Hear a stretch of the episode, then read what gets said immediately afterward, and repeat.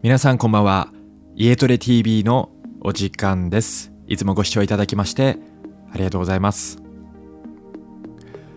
はい、今回はですね、今まで、まあ、健康情報であったりとか、まあ、筋肉のことについてお話をしていたんですけれど、まあ、2020年が終わって、えー、フィットネスクラブどこが一番人気だったのかっていうのを、まあ、ちょっと番外編としてお話ししていこうと思います。まあ、番外編というか、まあ、フィットネスに関連しているので、まあ、あの一応カテゴリーには入っているんですけれど、はい、フィットネスクラブの満足度ランキング3位、2位、1位と紹介していきます。皆さん、フィットネスクラブ通われたことありますか、まあ、近くにエニタイムっていうフィットネスクラブがあったりとか、まあ、コナミスポーツだったりとか、まあ、いろんなスポーツクラブがあると思うんですけれどその中でも一番満足度が高かったフィットネスクラブどこだと思いますか？じゃあまず3位から紹介していきましょう。第3位ルネサンスです。ルネサンスはですね僕が実は、えー、初めてフィットネスクラブで働いたスポーツクラブです、ま、働いたというか研修を、え、させていただいたところなんですけれど、えー、自分がですね2011年のそれこそ3.11の、えー、大地震があった時ですね。あの時に僕は、フィットネスクラブで、まあ、学生の頃研修をさせていただいてで、まあ、1階のロッカールームあ1階のあの受付にいたんですよね。でその受付であのー、まあなんか表みたいなのを見ている時にものすごいめまいがしたんですよ。でめまいかと思って天井を見上げたらあの、2階にいる2階がプールだったんですね。でその2階からバスタオルを巻いたおばさんたちがもうあの長蛇の列でパパパパパって降りてきて僕もちょっとこう目を伏せるようにしてあの下を向きながら、えー、会員様をですねあの保護させていただいたんですけれど結局そのフィットネスクラブはですねあのプールの配管が、まあ、壊れてしまってでフィットネスクラブ自体が一回立て直しということになってしまったんですよね。あの時は本当にはいもう本当ひどい状況だったなっていうのを今でも覚えています。外に出てあの幕張っていう場所だったんですけれど埋め立て地なので外に出た時にですねもう道路ももう怖あのひびが入りまくっていて道路から水が出たりとかあとは信号ももう青なのか赤なのかわからないようなバグを起こしていたりとかですね本当に悲惨な状態だったんですけれどまあ実はそんな思い入れのあるねルネサンスがなんと3位に入っておりますちょっと話が脱線してしまったんですけれどこの3位に入った理由としてはですね、えー、衛生管理がま1位だということです。なのでこのコロナ禍においてやはりそのまあ何でしょうね。その会員さんに対する、まあ、アルコールの除菌であったりとかあとはまあ守護ですね。トレーニング中の守護とか会員同士の守護であったりとかあとはまあもちろん検温だったりとかねそういったことも徹底されていたんだと思います。まあ、それぞれのスポーツクラブでもやられていると思うんですけれどやはりその会員さんが、えー、衛生管理がすごくいいって感じたのがこのルネサンスだったんでしょうね。はいこの3位に入っていました。個人的には、えー、お世話になったね、えー、ルネサンスなのでとても嬉しいです。はい。ちなみに第2位第2位はですね僕は初めて聞いたんですけれどホリデイホリデイというスポーツクラブです。ここはですねあの東京に2店舗しかないようでしてどちらかというとこう地方の方にいくつか、え、あるようです。なので地域密着型のスポーツクラブみたいなんですね。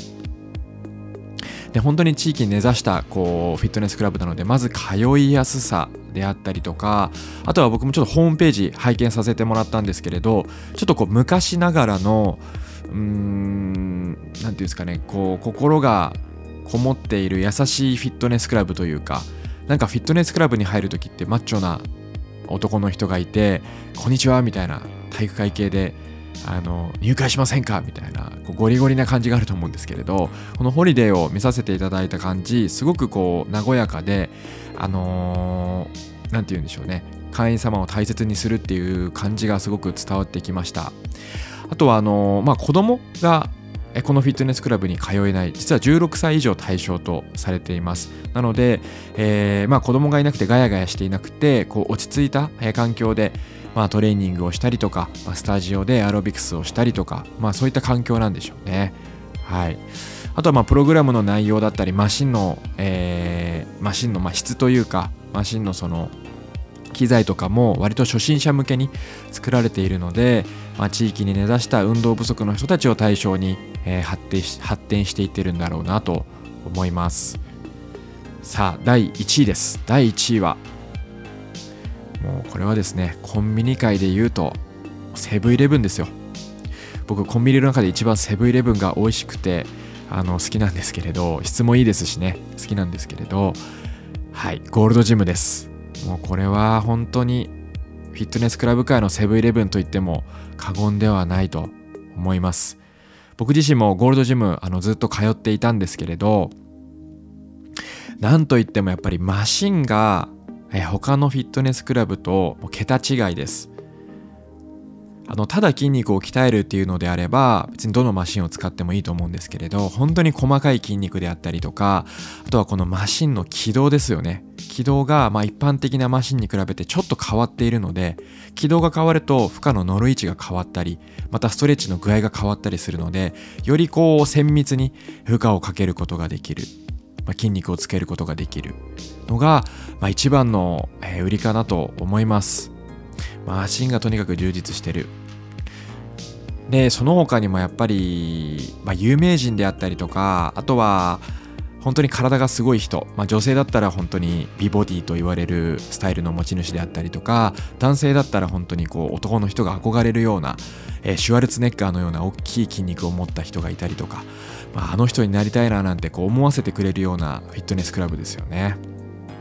なのでまあ競い合い精神だったりあの人みたいになりたいっていう感じだったりあそこに行けば有名人に会えるみたいなこう身近な、えー、環境っていうのが、えー、印象的です。まあ、あともう一つ言うとすればやっぱりスタッフのレベルが非常に高いなと思いますもちろんそのフロントの受付のスタッフももちろん丁寧なんですけれどそれ以外にもマシンあとフィットネスクラブのそのスタジオに在中しているトレーナーさんインストラクターさんのレベルが非常に高いです僕も友人でゴールドジムのトレーナーやっている人がいたんですけれどまずこう受かるのにも結構段階を踏まないといけないっていう割とこうレベルの高いあの何、ー、て言うんですかね難関があってでそれをクリアしないとトレーナーになれないインストラクターになれないっていう風な感じらしいんですよね。なので何を聞いても基本的にはこう細かく丁寧に教えてくれる。はい。まあ、そこがね非常にレベルの高いところかなと思います。多分アルバイトさんはいないんじゃないかなと思うんですよね。結構あのルネサンスとか、えー、セントラルスポーツとかコナミさんって、まあ、アルバイトで学生を雇ったりとかあの全然こう運動と関係ない人がスポーツが好きだからって言ってアルバイトされたりする人もいるんですけどゴールドジムは本当にもう超本格的なので、まあ、そういった人はこう対象に雇っていないのではないかなと思います。はい、とにかくもうスタッフのレベルがピカイチだと思いますね。あとはもうここ最近やっぱり大会が非常に流行っていますよね。フィジークだったり、ボディービルだったり、まあ、いわゆる美ボディ大会って言われるものが非常に最近流行っているので、まあ、その影響もあってゴールドジムの人気が上昇しているのではないかなと思います。まあ、えっと、4年連続ですかね。4年連続でずっと1位みたいです。2018年からずっと1位みたいです。すごいですよね。それまではあのメガロスとかあのコナミとかまあそういったね、えー、大手のスポーツクラブが1位をずっと、えー、獲得していたようですけれど2018年からポットゴールドジムが出てきてそこからもうずっと1位っていうこの日本のフィットネス界が盛り上がっているのが非常にわかるような気がします。はい。ちなみにアメリカではですねフィットネスクラブの数って非常に多いんですよ。実はですねクロスフィットっていう、あのー、まあ、フィットネスクラブ。日本にも六本木とかその辺にあるんですけれどあのクロスフィットっていう、まあ、アクティブな、えー、運動する施設があるんですよね。でそのクロスフィットが実はアメリカでいうとサブウェイの次に多いんです。なので店舗数でいうと、まあ、1位がスーパーとかなんかコンビニだとかまあ、そういったものなんだと思うんですけど、えー、大体6位にそのフィットネスクラブが入るみたいなんですよね。なので本当にこう日本でいうと、まあ、コンビニまではいかないですけどちょっと行けばフィットネスクラブがあるみたいな。なのでフィットネス人口がね多いのも分かりますしやっぱり健康意識が高い人は本当に高いんだなと思います。日本もねちょっとずつちょっとずつ人口増えてきてるみたいですしまたフィットネスの売り上げもあの4000億ぐらい年間で4000億ぐらいあの売り上げてるみたいなんですね。フィットネスクラブを全部統計した売り上げなんですけど4000億って大体まあ牛丼とかあのそういった、えー、飲食店と同じぐらいの売り上げらしいんですよ。なのでちょっとずつちょっとずつ増えてきてるのでこのままね日本もフィットネス人口が増えていって健康ブームが過ぎ去らずにずっとこのままね続いていってほしいなと思います。はい。というわけで今回は、えー、フィットネスクラブの2020年満足度ランキング3つを紹介させていただきました。皆さんも近くにフィットネスクラブがある方は是非立ち寄ってみて運動習慣作ってみてください、まあ、コロナもねもちろん大変なんですけど逆にそれで外に出ずに運動不足になってしまうと本末転倒だと思うので、まあ、本当にこう適度に、コロナ気をつけながら運動不足も解消していけるといいかなと思います。はい。というわけで今回はフィットネスクラブのお話をさせていただきました。まだまだ寒い日が続いていますので皆さん体冷やさないように気をつけてください。それでは皆さん金曜日のリラクシングポッドキャストでお会いしましょう。そうだ。一つ感謝の気持ちを言い忘れていました。Apple Podcast にレビューを書いてくださった方ありがとうございます。初レビューなんですけれど知人からこの家トレ TV のポッドキャスト紹介していただいたということでその知人の方もそしてレビュー書いていただいた方も本当にありがとうございます。しかも星が5つついていたのでちょっと小声でよっしゃって言ってしまいましたけど、あのー、希望の内容としてリラクシングポッドキャスト続けてほしいっていう風なコメントいただいていたので、あのー、毎週金曜日リラクシングポッドキャスト配信していきたいと思います。ありがとうございます。それでは皆さん、体を冷やさないように、体を冷やさないように、